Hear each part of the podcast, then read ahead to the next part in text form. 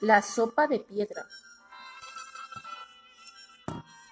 En cierta ocasión, un viajero que iba cargado con un ligero petate y una olla vacía llegó a un pueblo que no conocía.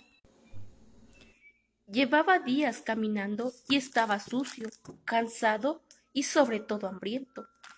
Se dirigió a la plaza y vio que estaba muy animada.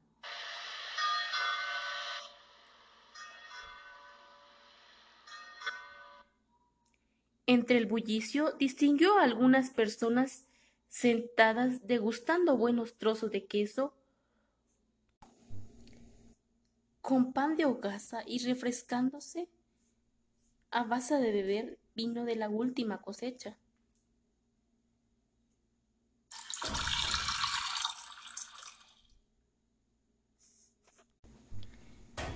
Se acercó a ellas y les pidió por favor si podían invitarle a comer algo, pues hacía más de dos días que no se llevaba nada a la boca. Por desgracia, nadie quiso compartir con él ninguna de sus migajas. Entristecido, pero sin perder el ánimo, avistó una fogata.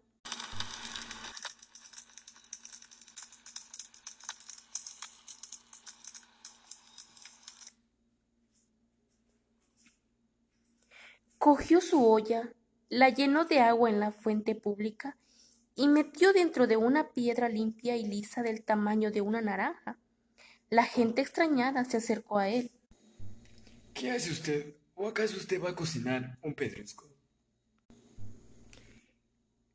Le preguntó un lugareño descarado, cuya voz sobresalió entre los murmullos de la gente que se miraba con cara de asombro.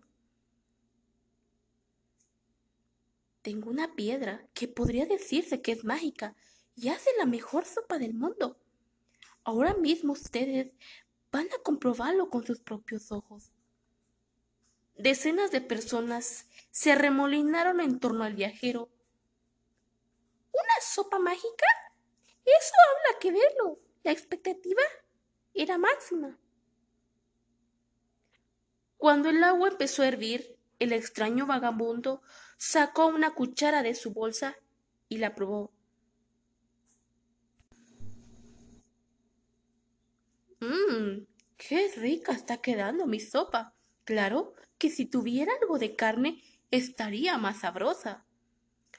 Uno de los lugareños le dio un pedazo de jamón que acababa de comprar. Prueba echarle esto, a ver si ayuda a mejorar su sabor.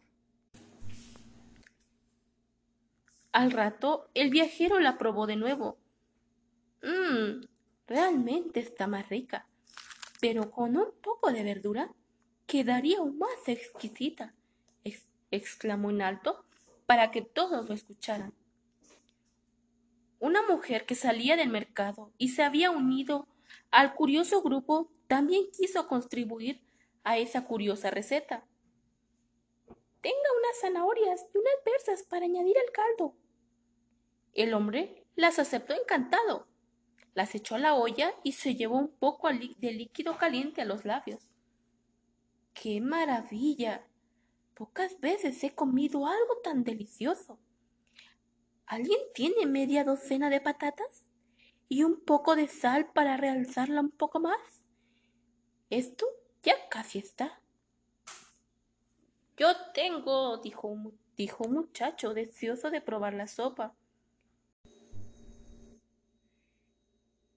Como había prometido, el chico apareció minuto después con las patatas y la sal, que fueron a parar a la cazuela junto con los demás ingredientes. Cuando la sopa estaba en su punto, el viajero dijo a todos los allí presentes que fueran a buscar un plato. Tenían que probar aquella maravilla. Hombres, mujeres y niños degustaron la sopa de piedra.